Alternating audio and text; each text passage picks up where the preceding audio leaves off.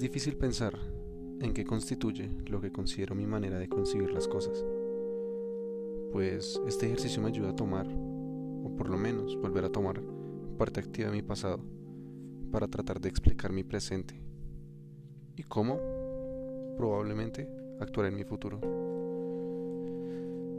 Ah, bueno, luego de esa nada evocadora introducción, doy inicio a mi podcast.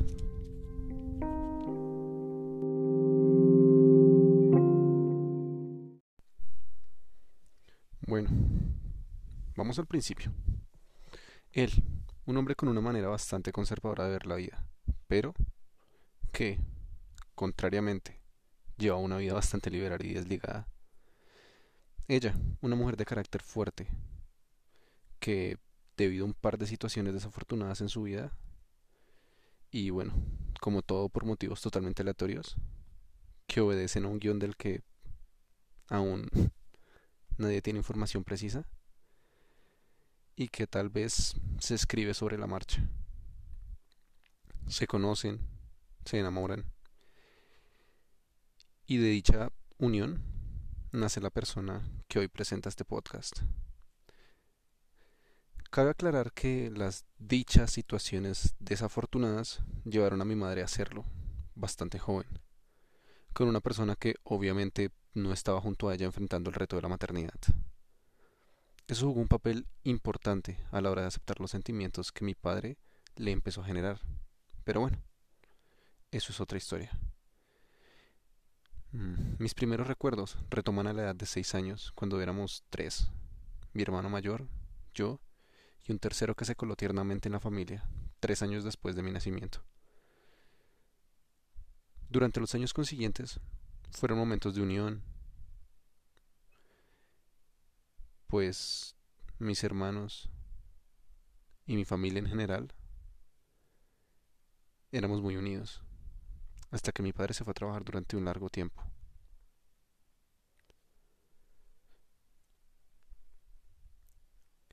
Bueno, eso hasta que durante seis meses, a la edad de siete u ocho años, siete llegando a ocho, bueno, más o menos los ocho años los cumplí en ese periodo de tiempo. Fui a vivir en la a la casa de mis abuelos, de mis abuelitos pues paternos, donde la crianza que había tenido hasta el momento pues me jugó en contra realmente, puesto que a pesar de que el amor familiar es algo bueno para un niño de siete años, a la soledad y a la vida realmente no les importa.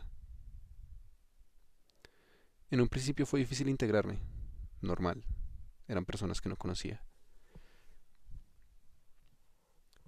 Allí comencé a ser creyente, debido a que mi abuelita tenía la costumbre de orar todas las noches y era una base de la cual tomarme cuando extrañaba mucho a mis padres y a mis hermanos. En los primeros dos meses comencé a trabajar con mi abuelito, en los cultivos durante jornadas larguísimas lo que de alguna manera me hizo consciente de la importancia del trabajo, a pesar de que terminaba con las manos llenas de callos y completamente cansado. Esto durante los fines de semana. Entre semana estudiaba en la escuela que quedaba frente a la casa. En este lugar fue donde el sentimiento de soledad se hizo más grande, debido a las personas con las que conviví. Pues, bueno, en una anécdota, un tipo bajito, bueno, bajito para tener seis o siete años más que yo. Comenzó con su constante discriminación debido a que yo no pertenecía directamente allí. Siempre me mantuve distante, hasta que por un motivo bastante fuerte para mí en aquel entonces, pues mi manera pasiva de ser se convirtió en una agresividad. El impulso me ganó. Básicamente llamó prostituta a mi mamá, y me recordó que no tenía nadie con quien confiar en ese entonces. Mis lágrimas no pudieron aguantar, la rabia me ganó, como dije hace un momento, y me balancé sobre el tipo. A punta de golpes y patadas desorganizadas, caos que finalizó conmigo encima de él, con una piedra algo grande entre mis manos, a pesar de que eran manos pequeñas, la piedra era bastante, bastante voluminosa.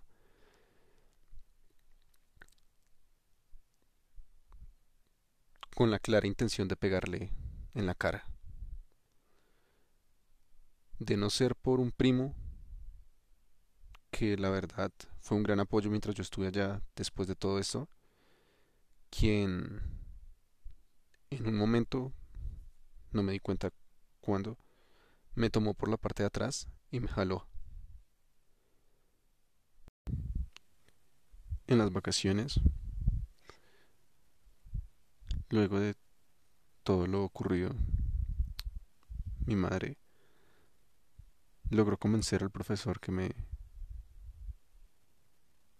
educaba en dicha escuela de que me ayudase a pasar el año a pesar de que solamente había estudiado seis meses y que básicamente no había aprendido nada. El profesor obviamente se negó. Sin embargo,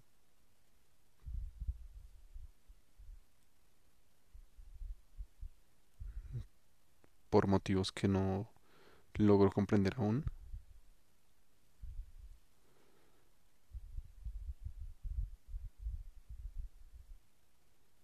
al final accedió.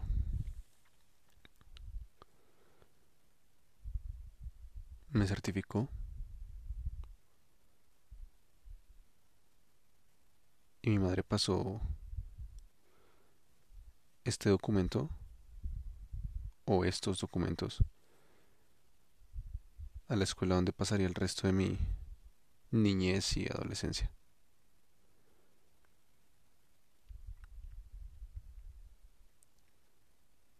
Toda esta mezcla de acontecimientos durante mi niñez más temprana me hicieron una persona bastante introvertida. Sentía que solo podía confiar en mis hermanos y mi familia.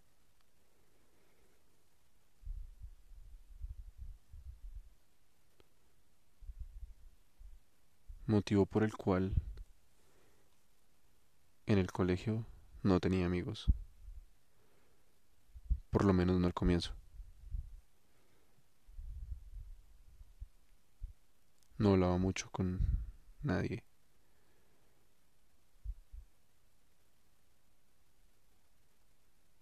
Y me incomodaba el hecho de pensar tener cercanía con, con una persona o con otro estudiante.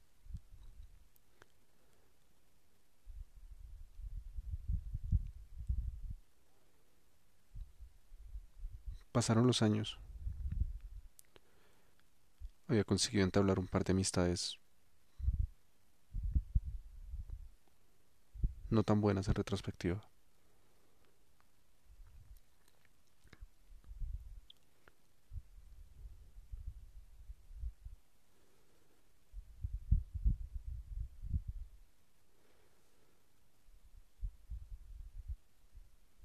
Conocí a un amigo chico de mi edad.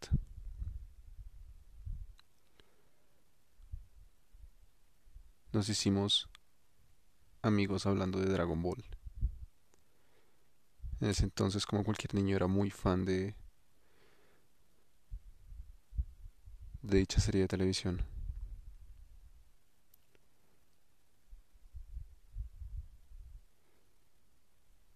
Empecé a ir a su casa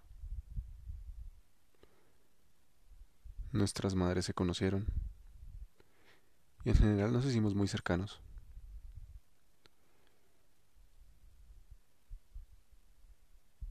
Pero este chico tenía una manera difícil de ser. Tenía la mala costumbre de mentir de jugarle bromas a las otras personas y culparme a mí.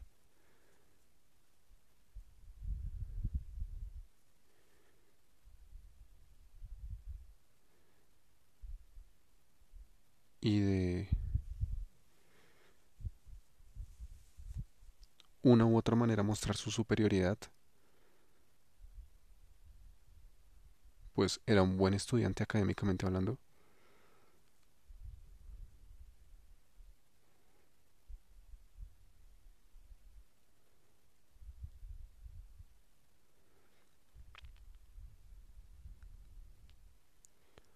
Haciendo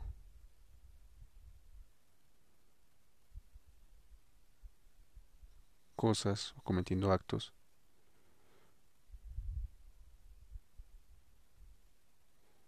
por medio de los cuales pasaba sobre mí de una u otra manera, haciéndomelo entender.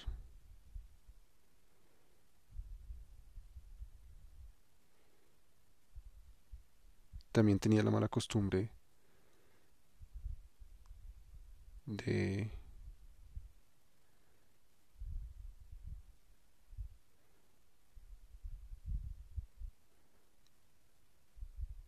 decir que mi físico no era lo suficiente para una mujer o una niña en ese entonces. Pues en la época en la que fuimos amigos, fue en la misma época en la que me empecé a interesar por las chicas o por las niñas.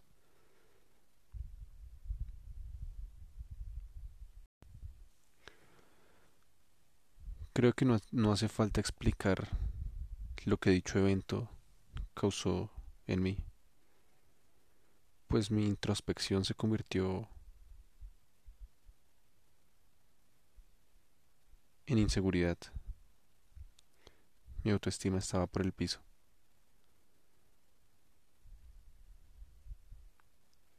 Autoestima que me llevó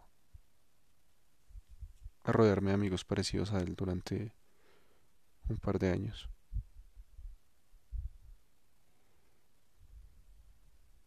Y aunque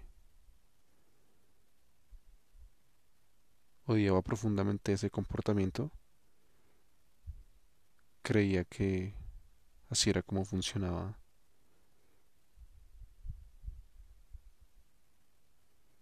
Tener amigos o las relaciones sociales en general.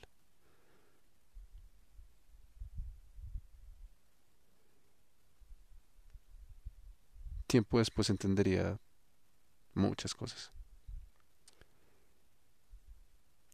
En general, el colegio fue una época curiosa.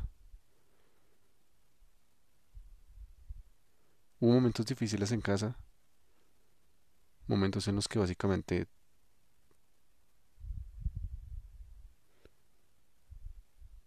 esperaba que en el colegio, ese día específico,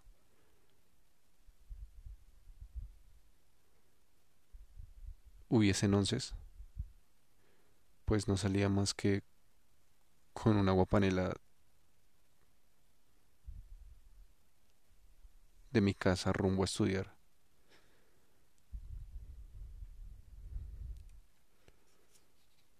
Cosa que, en retrospectiva, me llevó a hacerme responsable de mí mismo, incluso de mi hermano menor. Pues a eso de los 11, 12 años, ya tenía claro que no quería ser una boca a la cual alimentar. Quería proveer estabilidad en la casa. Tenía que ayudar de alguna manera. Y por ello asistía al colegio siempre. Trataba de aprender todo lo que me fuese posible.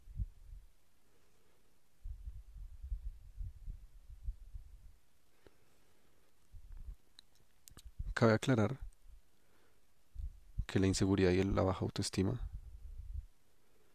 me llevó a refugiarme mucho en los videojuegos.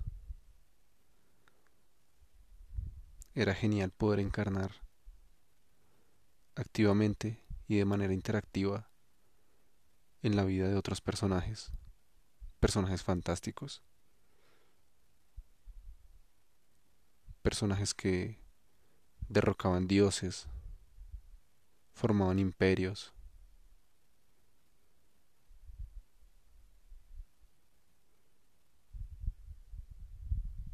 salvaban a la humanidad.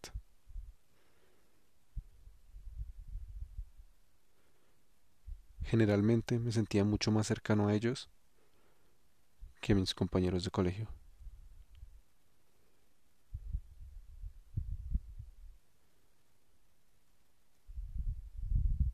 En general, durante toda esta época destaco a tres personas, refiriéndome a la época estudiantil, claro. La persona de la que les hablé anteriormente, vamos a llamarlo Juan.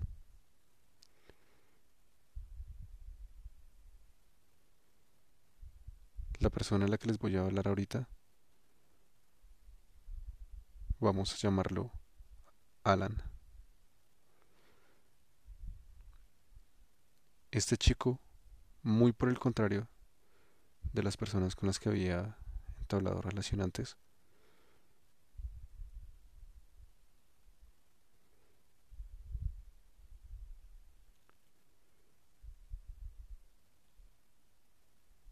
me hizo comprender el valor que tenía por dentro el potencial que estaba desperdiciando.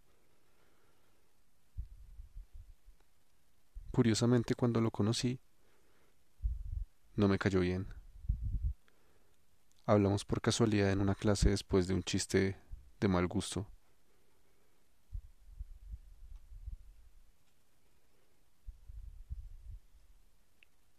Descubrimos que, que teníamos bastantes gustos en común.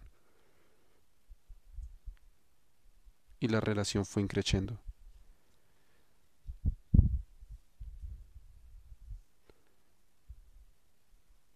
Él, a diferencia de lo que yo era, era este compañero Casanova, rubio de ojos verdes, que tenía, si no es que a todas, por lo menos a la gran mayoría de las chicas detrás suyo.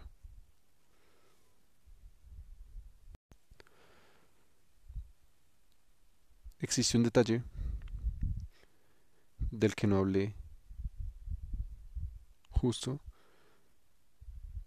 cuando hablé sobre Juan.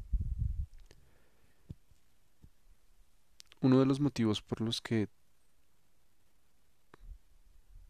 dejé de hablar con él, a pesar de que mi madre y la de él seguían siendo muy cercanas, fue porque cuando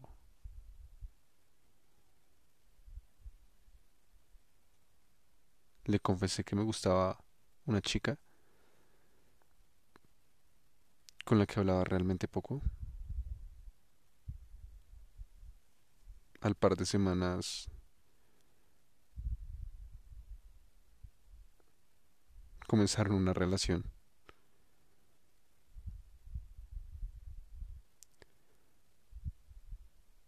Puede sonar algo tonto.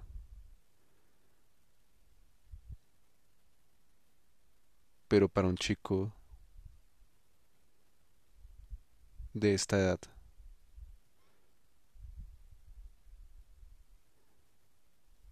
Tapado en inseguridades, significó bastante. Hablemos de que en ese entonces tenía 13, 14 años.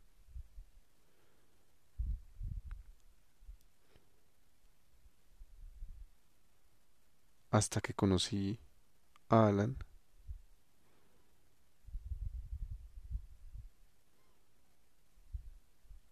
Pasaron un par de años.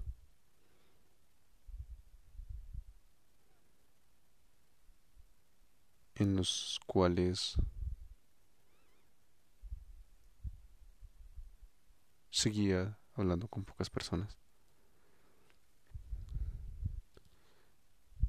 retomando un poco lo de Alan,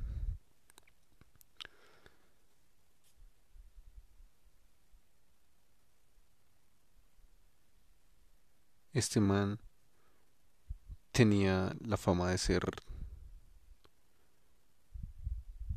un perro como popularmente lo decimos aquí en Colombia. Pues era simpático, seguro, tenía un carisma impresionante.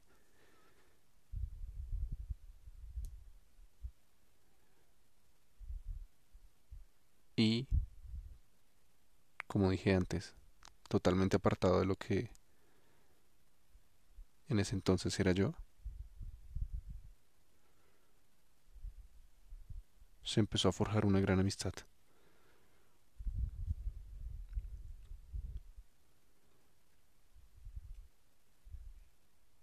A partir del punto en el que comenzamos a hablar seguido, la relación fue increciendo. Cada vez la confianza era mayor. Compartíamos cosas más personales, problemas familiares, problemas de colegio.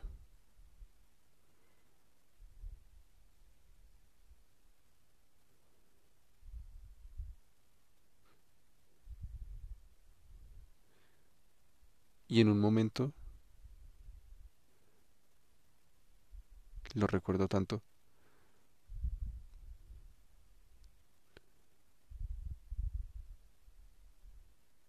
me dijo, perro, usted a lo bien va a llegar a los 17 años sin tener su primer novia.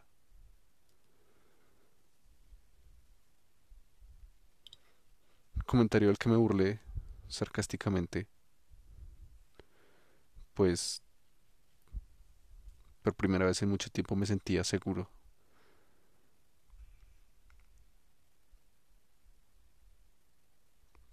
pero no lo suficiente como para intentar ligar con una chica.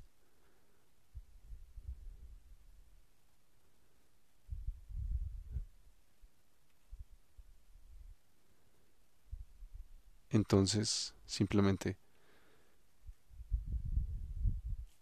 puso una mano sobre mi hombro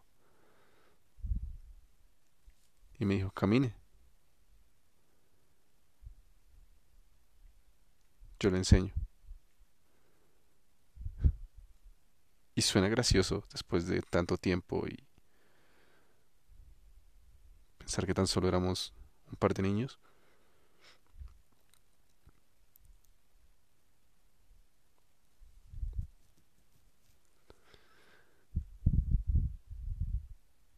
Logró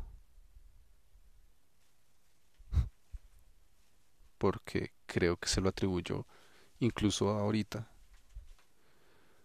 más a un triunfo, a un triunfo de él que uno mío, el hecho de haber llegado a ese punto.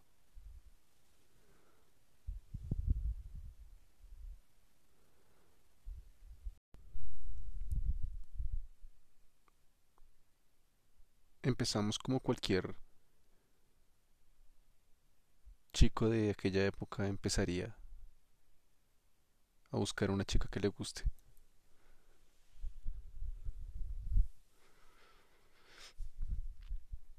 Empezamos por Facebook, buscando chicas del colegio. Y tan pronto como empecé, me llamó la atención una, a la cual le empecé a hablar. Y que afortunadamente se portó excelente desde el primer mensaje.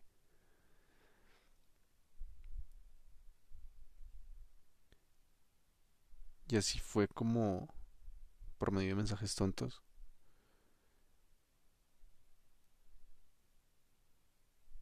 me enamoré por primera vez de una chica. Claro está que Alan me ayudó a no parecer un animal asocial que no tenía ni idea de cómo hablarle a una mujer para otra cosa que no fuese saludarla o pedirle un favor. Las cosas con esta chica fueron excelentes, pero como todo amor de chicos, duró un par de meses. Y por motivos totalmente ajenos a la relación terminó.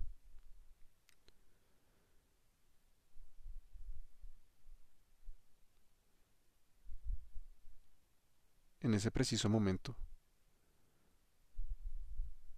y gracias a la influencia de Alan,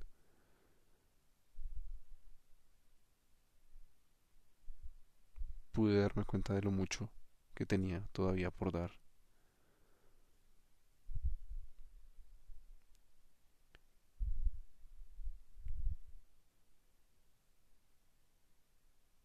La tercera persona que me gustaría destacar,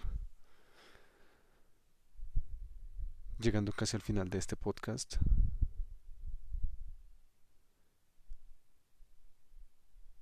la vamos a llamar Camila.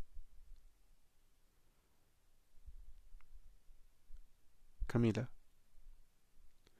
fue una chica que graciosamente conocí mucho antes que Alan.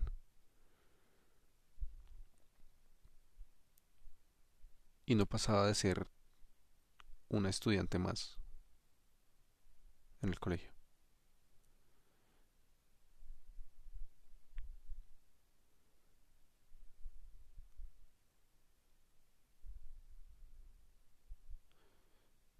Finalizando mis, bueno, a mitades de mis 17 años, a punto de finalizar el colegio luego de toda esa presión.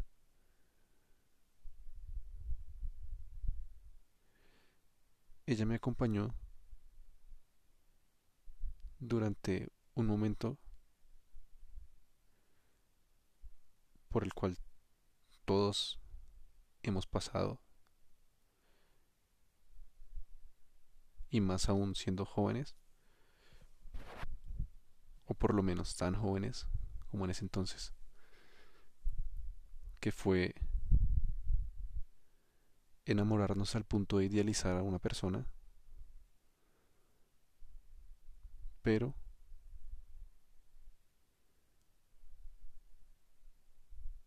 con la característica de que dicha persona estaba en una relación. Ya. Estaba totalmente enamorada de la pareja con la que estaba. Y que a pesar de saber lo que yo sentía, el único motivo por el que seguía quedando conmigo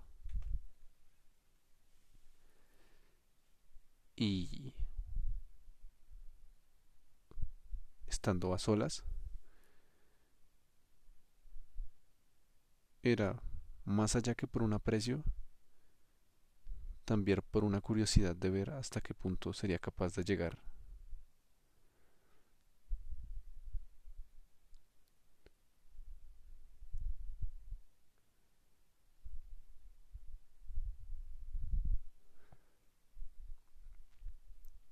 para no profundizar más en ello, vamos a dejarlo en... Simplemente no fue un amor correspondido.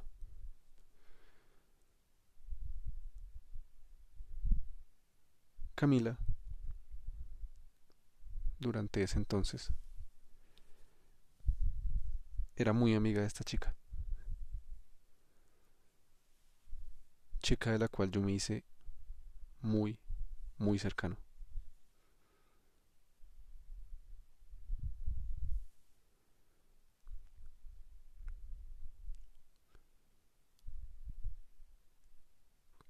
Simplemente un día le dije que no le iba a volver a ver más. que no me hablara porque no, no era justo para nadie jugar a que no se sentía nada y me alejé. Obviamente, para un yo de 17 años eso no fue algo sencillo.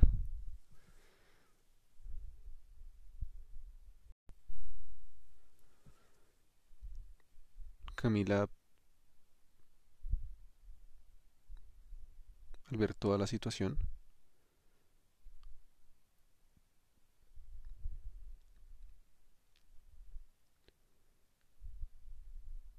simplemente empezó a hablar conmigo.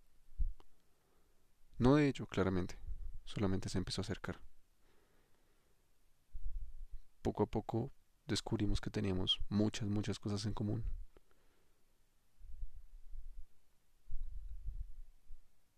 Y estoy seguro de que a pesar de, de los años que han pasado, con ella es con quien he tenido las mejores y más largas conversaciones en mi vida.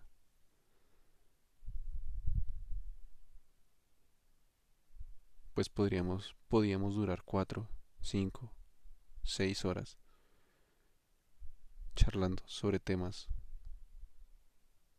variopintos sin aburrirnos. ¿Y en qué momento llegamos a cumplir tanta cantidad de tiempo hablando?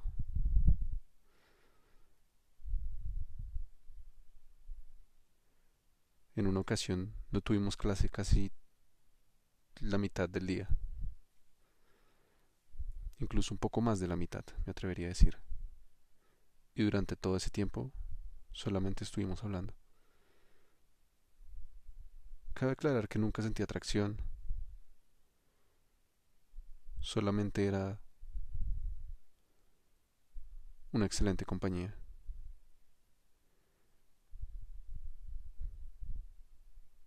claramente la empecé a querer muchísimo. Su compañía era algo muy importante para mí.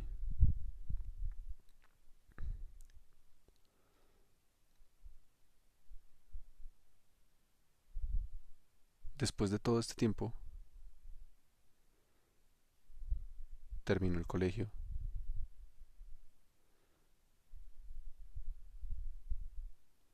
Seguíamos saliendo, seguíamos hablando.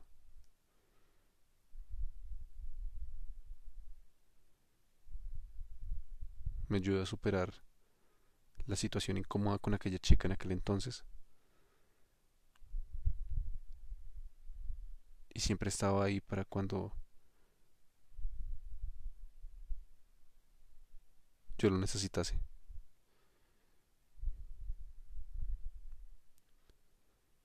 esta persona en conjunto con Alan fueron las mejores personas que pude conocer durante la vida estudiantil.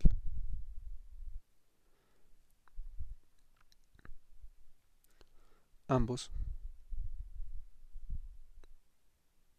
jugaron papeles importantes en mi vida adolescente. Y, aún hoy en día hacen parte de mi joven vida adulta.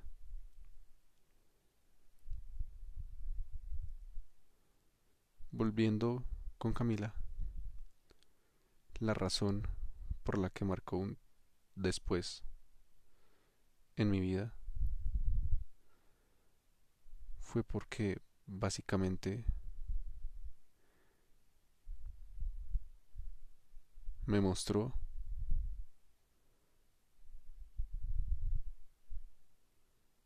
esa parte de la realidad que está allí, pero que nadie le presta atención.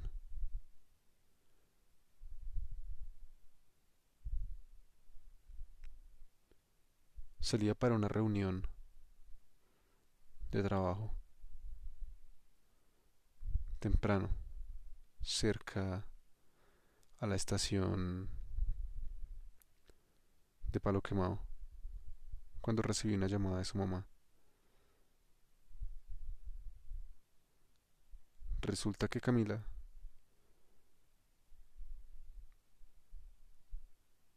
en un momento de desesperación y un ataque de ansiedad ingirió media botella de pastillas antidepresivas que se le habían diagnosticado o recetado, mejor dicho, con anterioridad para tratar su problema de depresión. En ese momento simplemente no reaccioné. No podía ser en serio. Caso tal que la mamá solamente me dio la dirección del hospital.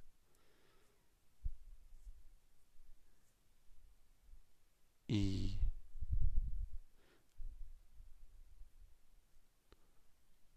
luego de la reunión de trabajo me dirigí directamente hacia allá. Creo que no hay escena más difícil o más dura para mí que verla semidesnuda con esas típicas batas de hospital, con los ojos totalmente fuera de sí dilatados, sin rumbo, mirándome con una sonrisa tierna.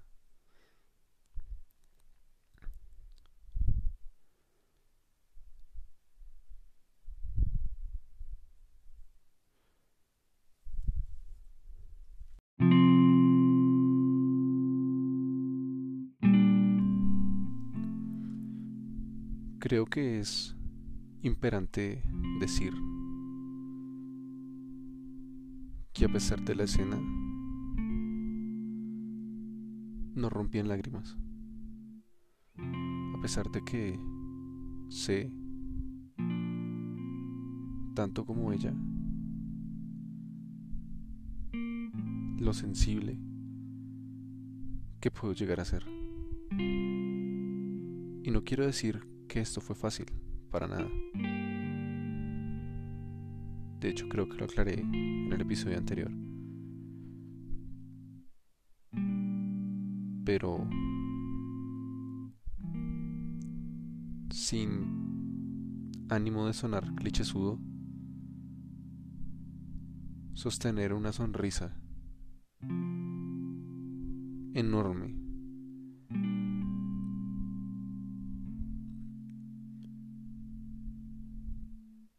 Mientras tienes el corazón pequeño y arrugado como una uva pasa,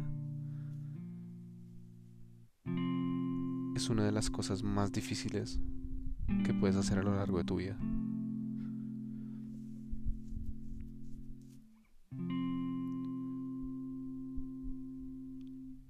Solamente puedo reflexionar sobre lo real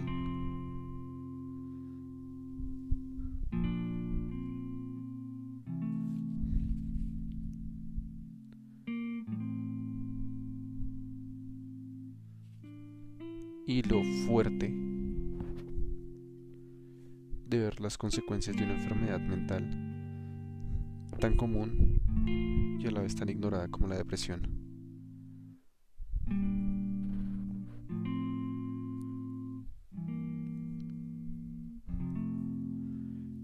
Creo que no hubo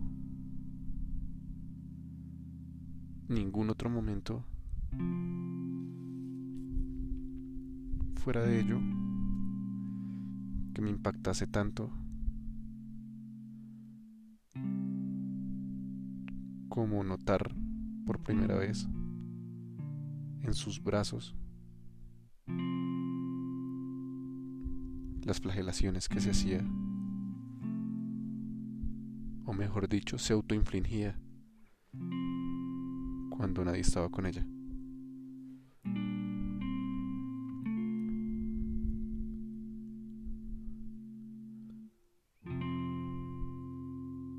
Incluso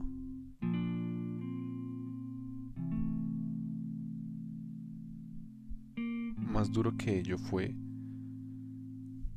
más duro que verla, más duro que saber que estuvo a punto de morir, fue darme cuenta de que las señales fueron muy claras y yo simplemente no supe verlas. O no quise verlas.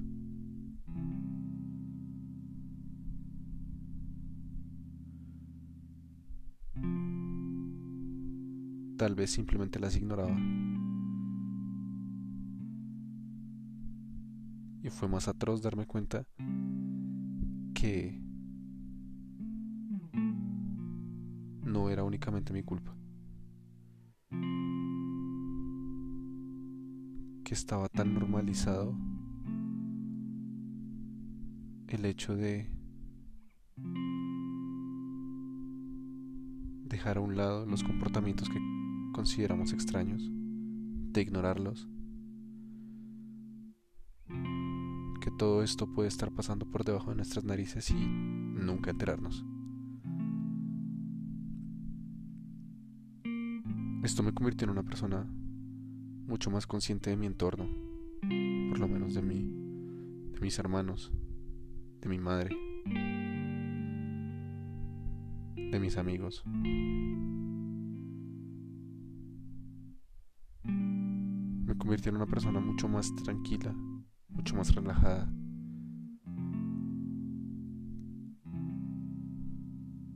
Pues empecé a entender que nadie nunca sabe lo que sea que está pasando la persona con la que está hablando en ese momento. O por lo que ya pasó. En general, todas las situaciones nombradas a lo largo de este podcast me han hecho la persona que soy hoy, que plantean las bases de quién seré en el mañana.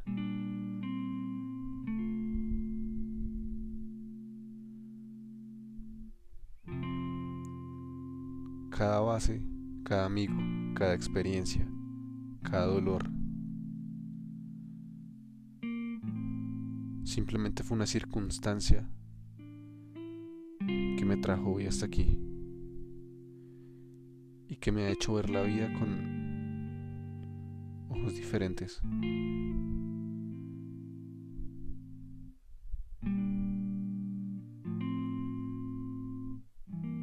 Claro está que hay cosas que no se deben romantizar. Lo malo es malo. Pero la maldad nunca es negra, ni la bondad blanca.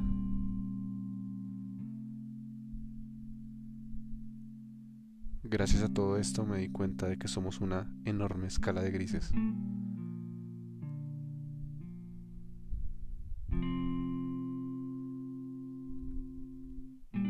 Agradezco profundamente el tiempo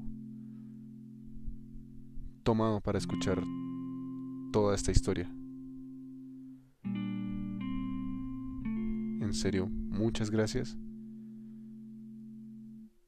Y espero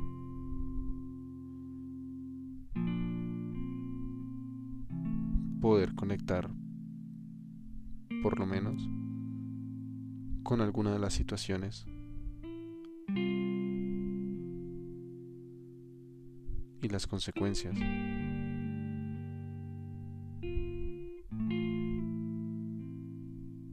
y sus impactos